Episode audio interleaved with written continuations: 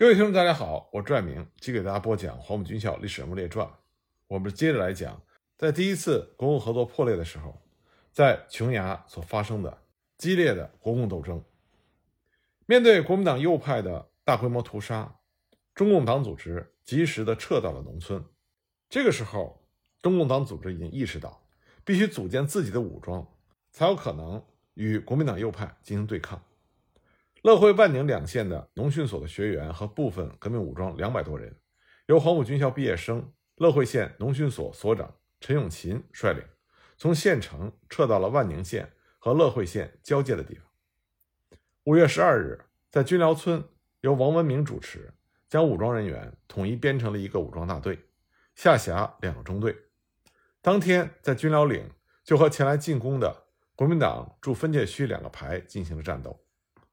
五月十三日，琼东县党组织率领的仲恺农工学校全部学员和琼东县农训所的学员，以及农民武装共三百多人，从县城和加基镇撤到了郭村、李昌村一带的农村，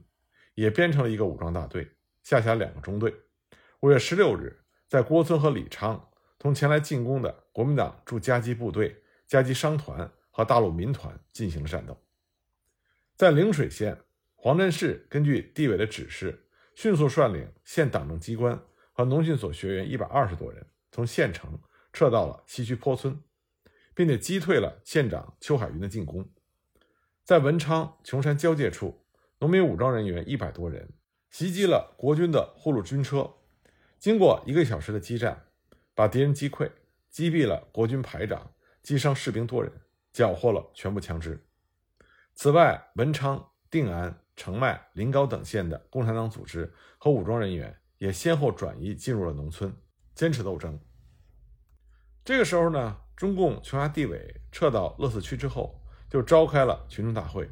揭露了国民党右派屠杀共产党人和左派革命群众的罪行，同时呢，也开始恢复中共琼崖地委领导机关的工作。而在这个紧要关头，中共广东省委为了加强琼崖党组织的领导。派杨善吉回琼崖指导工作。杨善吉在前渡琼州海峡到达海口之后，就前往琼东乐会一带寻找党组织。很快，他就到达了乐会县第四区，找到了琼崖地委。一九二七年六月，琼崖地委召开了紧急会议。杨善吉在会上传达了中共广东省委关于组织武装、恢复农村工作，要以革命的红色恐怖来镇压反革命的白色恐怖的指示精神。这从而就明确了琼崖党组织当时的中心任务，这就是政治上揭露蒋介石叛变革命、屠杀工农的罪行，继续宣传孙中山的三大政策，密切注意武汉国民政府的动向，在组织上迅速恢复和发展党的各级组织和革命群众组织，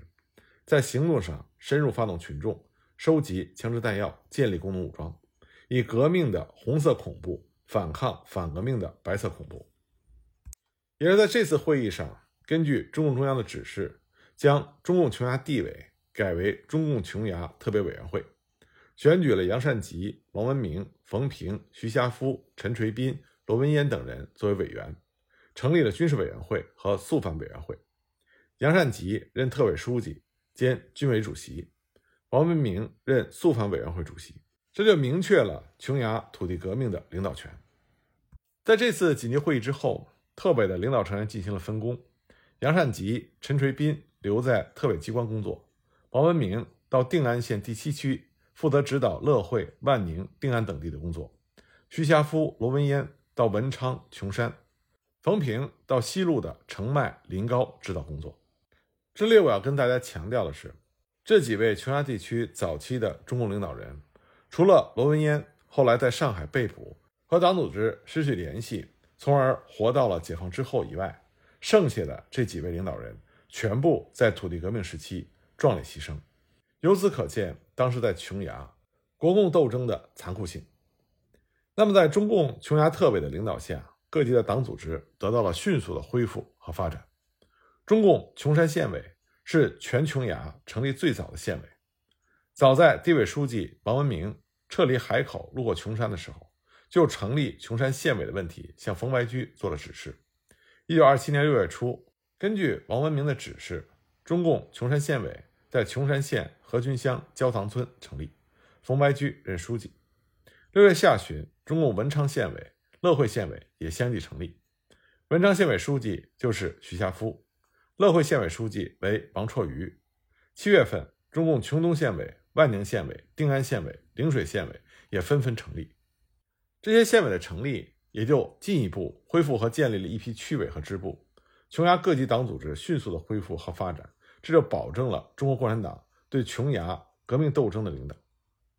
那么，当时首要的工作就是要建立中国共产党独立领导的武装。乐会县第四区是当时琼崖革命的中心地区，也是中共琼崖特委的驻地。为了打击乐四区及周边地区国民党右派的进攻气焰，特委书记杨善吉指示陈永勤、周昭侯、王天俊、王文元等人。组织了几支武装小分队，每队十人左右，配合当地革命群众开展武装斗争。六月间，杨善吉、陈永勤等人率领革命武装袭击了中原团局、坡村和卖汤的民团，缴获了枪械十余支，组织起了一支二十多人的突击队。七月上旬，杨善吉等人又指挥革命武装偷袭了警察局和盐务局，缴获了短枪十多支和一批财物。王文元等人率领由十二人组成的短枪队，配合由四十多人组成的龙江农民自卫军，攻打了石壁民团，缴获了枪数支。在斗争中，革命武装队伍也进一步壮大。到了七月间，为了适应形势发展的需要，琼崖特委决定将各县的革命武装统一改编为琼崖讨逆革命军，成立了琼崖讨逆革命军司令部，冯平任总司令，陈永勤任副总司令。杨善吉任党代表，每县为一路军，一共是十一路军，总人数七百多人。讨逆军第一次成功的军事行动是在陵水县，当时陵水县的讨逆军以坡村据为据点，与县城的反动武装相对峙。七月十一日，县委派出了精干武装向县城做了试探性的进攻，在得知国军正规军进入县城之后，退回坡村。十八日。驻陵水城的国军正规军调往万宁，县委趁着这个机会夺取了陵水城。陵水的县长邱海云率领残兵三百多人仓皇逃窜。陵水城被解放之后，就宣布成立了陵水县人民政府。不过七天之后，国军就纠集重兵向陵水县城疯狂的反扑。因为力量悬殊，所以讨逆军就撤出了陵水县城，撤回了农村。不过攻克陵水城。也极大激励了琼崖特委刚刚建立的讨逆军武装。紧接着呢，七月下旬，临高县的讨逆军数百人，在冯平的统一指挥下，决定攻打临城。冯平和中共临高县党支部书记王超率领着新英农军和傅英华率领的东英农军，在临城农军队长傅交臣打开城门，冲入了县城，向县警卫队发起攻击。最终占领了县城，并且俘虏了一批人员，缴获了大批的武器弹药。另外呢，还打开监狱，放出了被囚的共产党员和革命群众。冯平以琼崖讨逆革命军西入指挥部的名义发布了安民告示。不过三天之后，国军反扑，讨逆军主动撤回了农村。一二七年八月七日，中共中央在湖北汉口召开了紧急会议，这就是著名的八七会议，确定了实行土地革命。和武装反抗国民党的总方针，并且决定在湘鄂赣粤等四省发动农民举行秋收起义。九月上旬，为了响应党中央的号召，配合四省的秋收起义，中共琼崖特委在乐会县第四区召开了军事会议。这个会议是在特委书记杨善吉的主持下召开的。会议中分析了敌我双方的态势，认为在琼崖驻琼的十一师三十三团团长黄振球。归附了张发奎，那么由叶兆继任团长。尽管有正规军八百人，连同地方反动武装不过是三千多人，看似强大，但实际上外强中干。叶兆他只能把防守重点放在主要城镇和交通要道上。他的团部和第一营直属机枪连、特务连都住在海口、府城和琼山县，第二营分驻在文昌、琼东、乐会、万宁、陵水等县。第三营分驻在定安、澄迈、临高、儋县等县。因为叶兆部兵力有限，所以他们对于广大农村的控制是非常薄弱的。而且呢，正规军三十三团和宪兵队商团、民团之间还经常发生摩擦，难以同属。而中国共产党依靠广大农村，重新建立起了琼崖讨逆军，而各级的党组织已经基本上恢复了。在这种情况下，为了响应八七会议的号召，琼崖特委决定举行全琼崖武装总暴动。计划呢是由杨善吉、陈永勤率领乐会、万宁的讨逆军，由王文明率领琼山、定安的讨逆军协同作战。冯平在西路统一指挥，组织澄迈、临高、代县三县的暴动，各县的暴动同时举行，相互策应。为了加强对总暴动的领导，还充实了军委机关的领导成员，各县成立了暴动委员会，具体领导本县的武装暴动。这次会议是中共琼崖特委有组织、有计划的领导全琼崖武装暴动的重要会议，这在中国共产党琼崖地方史上具有重大的意义。根据九月军事会议的决定和省委指示的精神，中共琼崖特委就做出了进攻夹击镇的战斗部署：先扫除夹击外围的敌人据点，然后再集中兵力攻取夹击镇。为此呢，讨逆军指挥部。抽调了琼山县讨逆军一个连，开赴定安县第七区，和王文明率领的定安县讨逆军会合；抽调了乐会、万宁讨逆军各一个连，集中在乐会县第四区，命令琼东县的讨逆军破坏夹击北面的三法岭桥和李草桥，准备阻击文昌海口来源的敌人。总暴动按照计划是从进攻夹击外围的椰子寨开始，椰子寨。位于夹击西南面十公里，饭泉河南岸，是定西区和乐四区经过夹击的必经之地。驻守椰子寨的是国民党刚刚收编的梁振球和李文奎两股土匪，大概是五十多人。九月二十三日，进攻椰子寨的战斗打响，先是由王文明率领琼山、定安讨逆军两个连，在黎明前从丹村渡河，向椰子寨挺进。同时呢，由杨善吉、陈永勤率领乐会、万宁讨逆军两个连和数百群众从乐四区向椰子寨进军。但是由于夜间冒雨行军，没有能够按时的到达目的地。王文明按照预定时间，当机立断就向守敌发起了攻击，歼敌一部，其余溃逃。这样呢，讨逆军就胜利的占领了椰子寨。杨善吉、陈永勤和王文明会合之后。决定王文明率所部返回丹村，而杨善吉、陈永勤率所部留在椰子寨肃清残敌，并且开展宣传工作。夹击镇的守敌得知椰子寨失陷之后，就调兵反扑。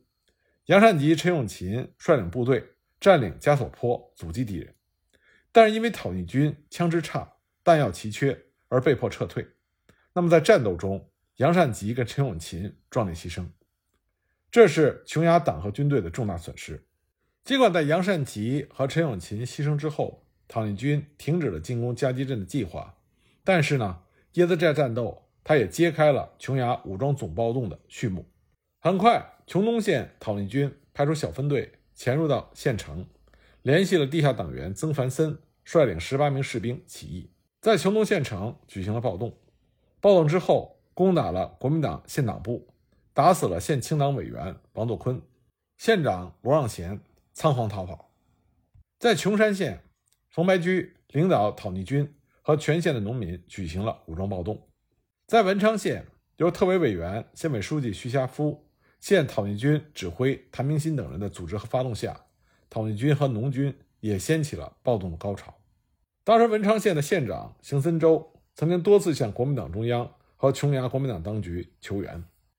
当时文昌区最让国民党惊慌失措的就是民团起义。最早的民团起义是文教区的民团起义。早在四二二反革命事变之后，国民党文昌县当局就在文教区设置了一个有三十多人枪的民团，由林伯江任团长，林宣营任队长。那他们两个人和中共文教区委书记林佩双是同宗，因此呢，文昌县委书记徐霞夫。就指示林佩双利用同宗的关系去做策反工作。当时国民党文昌县长邢森洲与林佩双是同乡，两个人在南阳还有过一段交往。加上林佩霜在文教区的威望很高，邢森洲就想利用林佩霜的威望为自己的统治服务。所以在他不知道林佩霜共产党员身份的情况下，他对林佩霜格外的器重，允许他在文教区各机关和社团中自由出入。林佩霜就利用这个条件，对林伯江和林宣营多方的进行教育。经过再三的启发，这两个人提高了觉悟，同意起义。鉴于驻文教区的国民党武装力量比较强，就地起义不方便，为把这个民团调离该区，以便在途中举事。徐霞夫当时四处扬言，共产党要攻打文昌城。邢森洲不知是计，急令各区民团前往保卫县府。八月下旬，县府派宪兵连连长符日初去调文教区的民团，林伯江、林宣营就趁这个机会率队前往。当队伍行至宝典坡的时候，林伯江开枪击毙了符日初，率领三十多名团丁起义。次日就开往琼山县。苏洵三村接受琼山县讨逆军的改编。那么，在文教区民团起义前后，还有闹马、潭牛、焦塘、宫城、南阳、宫坡、宝方、龙马、湖心等地的民团，先后举行了起义，参加了革命队伍，这就壮大了当时讨逆军的实力。当琼崖武装总暴动轰轰烈烈展开的时候，中共中央南方局和中共广东省委也对琼崖的革命寄予了很大的希望。十月间，中央南方局先后制定了最近工作纲领、农民运动工作大纲。在这两份文件中，中共南方局认为广东各地的革命运动仍然是在高涨，暴动计划应该继续实现。现在暴动不应该停止，而应该努力的扩大。在张发奎、李济深冲突和贵军讨唐的时机中，南路与琼崖的敌人势力极其薄弱。根据这种情况。应该努力争取占据琼崖作为军事发源地的可能。广东省委当时还制定了经营琼崖计划，其内容就是准备派军事人员将原有的农军按照军队编制进行训练，秘密调广州工人纠察队六百人去琼崖，预筹军费十万元。第一次需要军械、驳壳枪两千支，每支配子弹五百发，七九六五步枪五千支，手榴弹五万个。轻重机关枪共一百五十支等送往琼崖，同时呢，准备派中共党员、国民党张发奎部第四军二十五师参谋长张云逸向张发奎建议，由张云逸以张发奎部第四军的名义到琼崖招兵，大力的招收党团员和革命农民，成立部队，并且设法将原来的国军部队调出或以武力消灭之，然后再舍弃第四军的名义，改为工农革命军。割据琼崖，也正是在这个时候，中共广东省委相继派省委常委杨殷和徐生章、刘明夏等人到琼崖指导工作。十月初，中共琼崖特委为了贯彻中共中央南方局和中共广东省委的指示，在乐惠县第四区召开了特委第一次扩大会议。杨殷在这次会议上传达了中共中央八七会议精神和中共中央南方局与中共广东省委的指示。这次会议呢，也总结了九月全琼崖武装总暴动的经验教训，分析了当时的形势。但是，尽管在报告中也强调了琼崖工作仍然是在很困难和危险的状况之中，各主要城镇均由国军的部队驻防，而且还利用地主民团建立了联防。中国共产党领导的可以用来作战的部队还不多，农军的势力还很分散。但是，由于中共广东省委已经明确指示。要在最短时间之内收复海南全岛，因此呢，这次会议就通过了特委第一次扩大会议决议案和新的军事计划，决定在琼崖进一步的扩大武装暴动，发展土地革命，建立苏维埃政权，建立革命根据地，实行武装割据。不过后来的形势发展证明，这个构想过于的主观盲动，过高的估计了中国共产党所领导的武装力量。会议所提出的。按照中共广东省委的要求，通过最强烈的暴动来夺取全琼崖的政权，这是脱离实际的。但是会议明确提出要进一步的扩大武装斗争，开展土地革命，建立革命根据地，这个方向是正确的。在这次会议上，还将讨逆军改编为琼崖工农革命军，工农革命军的总司令是冯平，党代表王文明，取消了每县一路军的番号。分别成立了东路、中路、西路总指挥部。东路总指挥部辖乐会、万宁、陵水、崖县；中路总指挥部辖文昌、琼山、定安、琼东；西路总指挥部辖澄迈、临高和旦县。